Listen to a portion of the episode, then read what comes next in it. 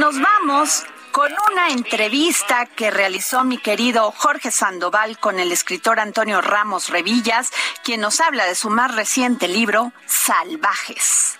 Gracias Adriana, gracias amigos del dedo en la llaga. Hoy nos encontramos con un autor muy joven.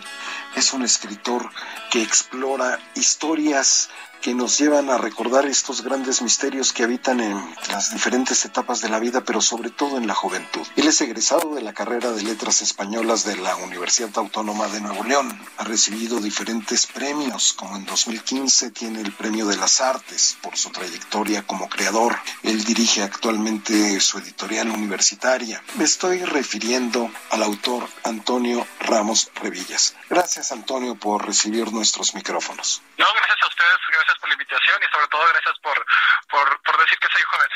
Pues sí, eres muy joven y ya cuentas con algunas publicaciones muy importantes en, tu haber, Antonio. Sí, pues empecé muy muy joven, eso, en eso sí, empecé casi a los, a, los 18, 19 años a interesarme por el mundo de la literatura y la verdad es que he estado en él desde entonces actualmente soy director de la editorial de la Universidad Autónoma de Nuevo León, pero antes de eso he estado haciendo, dando talleres, eh, siendo promotor de lectura, en fin, eh, el camino de la literatura que es realmente tan rico y tan, y tan, y tan gozoso, ¿no? En 2020, en plena pandemia, has decidido publicar una obra que lleva por título Salvajes. ¿De qué va?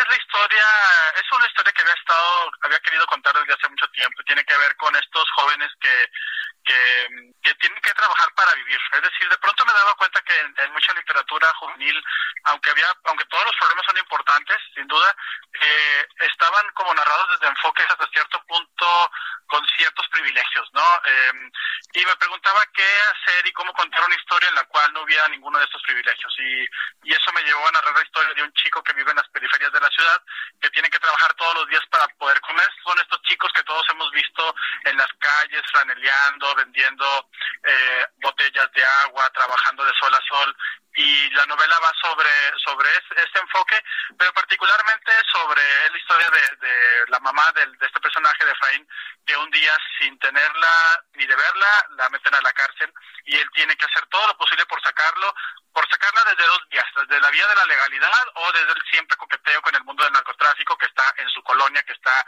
en sus vecinos y que está en su realidad de manera muy franca y muy directa, ¿no? Sitúas la esta historia allá en Monterrey, en Nuevo León.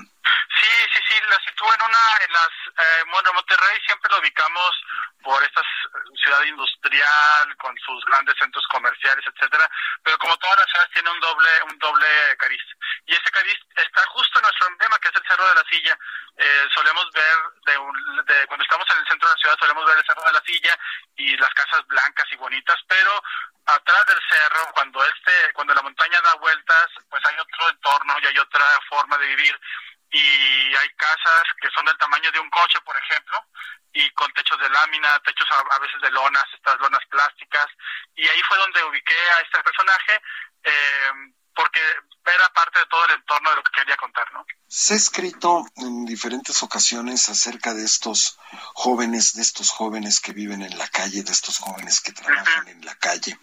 Hay obras muy importantes, pero no había leído, no había escuchado una historia que estuviera planteada fuera de la Ciudad de México, de los bajos fondos de la Ciudad de México, de lugares comunes como, como Tepito, como Peralvillo, como Nesa, como, como la periferia de la ciudad, pero al momento que estás plasmando esto, pues vemos que es una realidad que, que encontramos desgraciadamente en todo el país. En, todo el país, en todas las ciudades, la verdad es que eh, algo de lo que me han dicho los lectores es que eh, quienes ya han leído la novela es que eh, dicen, ah, esto que tú narras es tal colonia de mi ciudad, es tal barrio de donde yo vivo. Y eso, eh, por un lado, como, le, como autor me gusta porque se representa una realidad muy extendida y por otro lado también como ciudadano digo, bueno, pues eh, sí está complicado, ¿no? Que todas las ciudades tenemos estos cinturones de miseria, estos espacios alejados realmente de todo, donde, donde aún así, y no sé, quisiera insistir con esto, es que eh, a lo largo de la novela hay también un amor por estos lugares, por la forma como la gente, intenta ser feliz en estos espacios. Por, hay, hay una, al menos acá en el norte del país está extendido, bueno, en la Ciudad de México también, pero el tema de los mercaditos, el tema del mercado rodante, como le decimos nosotros acá, donde la gente día, los fines de semana se junta para hacer vida social, para pasarla bien con sus amigos y con sus amigas, para, para discurrir. Entonces, en la novela sí hay un retrato muy marcado de la periferia, pero también cómo uno es feliz en la periferia, cómo encuentra sus espacios para, para, para no tener una vida tan árida, digamos, ¿no? Salvajes, un título muy fuerte. ¿Quiénes son los salvajes? ¿Los jóvenes? ¿Las autoridades? ¿La pues situación en general? ¿Quiénes son los salvajes? Pues fíjate que, que, que bueno que lo dices así, porque yo creo que salvajes son, son este, eh, todos aquellos que de una manera u otra hacen imposible la vida de los otros. Eh, son los policías que, que abusan de su, de su poder, es el mundo del narcotráfico que abusa de la, de la adolescencia, justo cuando está en el proceso de formarte como individuos los chicos y los tientan y también la propia necesidad de ellos. Y creo que en, en alguna medida todos lo somos. Sabes que cuando, cuando, cuando terminé la novela, de pronto veía a los chicos franeleando, vendiendo aguas en, en, el, en la calle y decía, bueno, pues eh, para todos los demás, ellos son unos salvajes, ¿no? Subes la ventanilla, no quieres que se te acerquen al coche, pero tienen una historia detrás que los humaniza y que los hace sensibles, eh, porque, porque no podemos vivir solamente con el prejuicio, aunque el prejuicio también es una forma de defensa, a veces también es un arma. Entonces yo creo que todos lo somos en mayor medida para los demás. Sin duda es una obra de ficción, pero siempre la ficción está basada en la realidad. ¿Hiciste investigación para esto, mi querido Antonio? Sí, pues fíjate que un poco sí y un poco no. un poco un poco no porque yo vengo de un espacio muy parecido a ese. Eh, eh, y, y, un poco no porque porque y un poco sí, perdón, eh, porque sí me dio la tarea de, recolectar algunas historias del mundo del narcotráfico, algunas historias que tenían que ver con, con casos eh, muy específicos de jóvenes en situaciones como esta, pero la mayoría del, de todo fue una experiencia propia, ¿no? Bueno, no que me haya sucedido, sino construida con mis recuerdos. Eh, fíjate que a lo largo de la novela hay, hay algunos fragmentos donde se habla de toda esta generación de jóvenes que, que, murió durante la guerra del narcotráfico, ¿no? Eh, estoy hablando del 2010 para acá. Y, bueno, eso no tuve que investigar, lo, lo viví, eran mis vecinos. Yo eh, cada cierto tiempo nos enteraban que algunos de estos chiquillos con los cuales jugábamos al fútbol, eh, ya creciendo, eh, desaparecían, se los llevaban, los encontraban en tal lugar. Entonces, también está la novela, es como muy, muy complejo porque hay cosas como muy reales, pero también hay mucha ficción y hay también eh, aventura y ahí te, usted decía esta exaltación a, la, a, la, a, los, a los mercados, a la comida sobre todo, porque bueno, soy medio glotón, entonces los personajes siempre están comiendo eh, y, y, es una mezcla como de muchas cosas. Entrar en la psicología de, de, de los jóvenes no es nada fácil. Es una etapa de la vida pues que se tiene que vivir intensamente, que se tiene que pasar, dicen otros, que es una enfermedad que se cura con los años. Pero entrar en la psicología del joven es complejo y más con estos jóvenes que desgraciadamente pues no tienen mucha información, ¿no? Pues, pues sí, sí, pero sabes que creo que al final de cuentas todos tenemos la experiencia de haber sido jóvenes y las preguntas que nos que nos molestaban o que nos daban miedo cuando éramos jóvenes son eternas.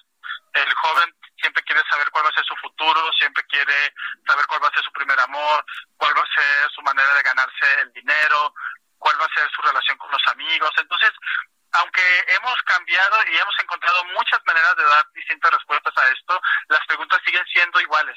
Y de eso me he agarrado para poder contar estas juventudes. Eh, y no importa el entorno, siempre está en el joven la búsqueda de su identidad y eso no va a cambiar. Podremos tener, eh, podrá ser el año 3000 y un chico tal vez ya incluso que vive conectado a una computadora eh, se va a preguntar lo mismo, ¿quién soy yo? Eh, cosa que a veces los adultos ya no nos preguntamos porque porque pues ya sabemos quiénes somos y ya ya de alguna manera hemos bueno siempre siempre tenemos esa pregunta pero conforme vas creciendo ciertas respuestas se van quedando contigo y se solidifican en cambio cuando el joven no siempre está moviéndose siempre está es líquido totalmente no cuál es el futuro de estos jóvenes de estos jóvenes que que que, que retratas en salvaje sí una muy buena edición, por cierto, del Fondo de Cultura Económica, un gran trabajo que hace Paco Ignacio Taibo con el Fondo de Cultura Económica. Sí, Horacio, Ezra, todo el equipo, Sandra. Eh, Salvador, pues, ¿sabes? Salvador, por supuesto. Eh, fíjate que yo creo que el, el, el, el destino de estos jóvenes es convertirse en eh, viene un poco al final de la novela, convertirse en, en, miembros de esta sociedad, pero estos miembros de la sociedad que tienen que sacrificar cosas para que su siguiente generación eh, cumpla sus sueños. Son todos estos señores que ponen un taxi, que abren una tienda de abarrotes, que se ponen a vender tacos en las noches afuera de sus casas, que si tienen suerte eh, tendrán un negocio propio y si no trabajarán toda la vida como choferes, como, como barrenderos, como empleados en alguna oficina, que tendrán una casa, una casa pequeña, pero casa propia, eh, y que, y que tal vez no, no pasarán, este, no harán este traspaso social, pero encontrarán un espacio suyo en estos lugares y trabajarán para su siguiente generación. Yo creo que en la novela hay un personaje así y que le dice eso a, a Efraín, que es el, que es el, el chico, le dice, dice, mira, por fuera vas a ganar más dinero, y pero vas a estar en el sol y sin duda morirás pronto.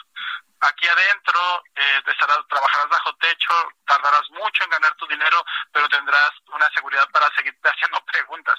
Entonces, eh, y él dice cómo, cómo eh, decidió eso para su vida y bueno, sacó su casa de Infonavit y dice, todavía me faltan 20 años para pagarla, pero es mi casa. Entonces yo creo que ese es como el destino de estos de esos jóvenes para quienes a veces el espacio social, el espacio y en el mejor de los casos pueden alcanzar estas cosas. Pero entonces ves esperanza, ves futuro en ellos. Pues yo veo, yo sí veo un futuro, eh, eh, pero mi experiencia con el entorno en los cuales he vivido me dicen que este futuro es un futuro eh, mucho más despacio. Es decir, no, yo no creo que exista la movilidad social eh, en masa, sino en determinados casos. Y yo creo que en el mejor de los, de los de las situaciones estos personajes van a poder tener algunas mejoras en su vida, pero no se van a volver millonarios, ¿no? No van a ser doctorados, no van a ser y tal vez es muy duro lo que estoy diciendo, pero creo que eso refleja mucho la realidad en la cual estamos, ¿no? ¿Por qué leer Salvajes? ¿Quiénes tienen que leer Salvajes? Sí, eh, tienen que leer Salvajes eh, porque pues es una novela que nos confronta con nuestra realidad, que nos confronta con eh, quiénes somos y que también nos confronta con, eh, con las esperanzas y lo que podemos ser en el futuro. Pues muchísimas gracias Antonio Ramos Revillas, autor de Salvajes, muchísimas gracias por esta entrevista para El Dedo en la Llaga. No, gracias a ti, muchas gracias. Gracias, regresamos contigo Adriana. El Dedo en la Llaga.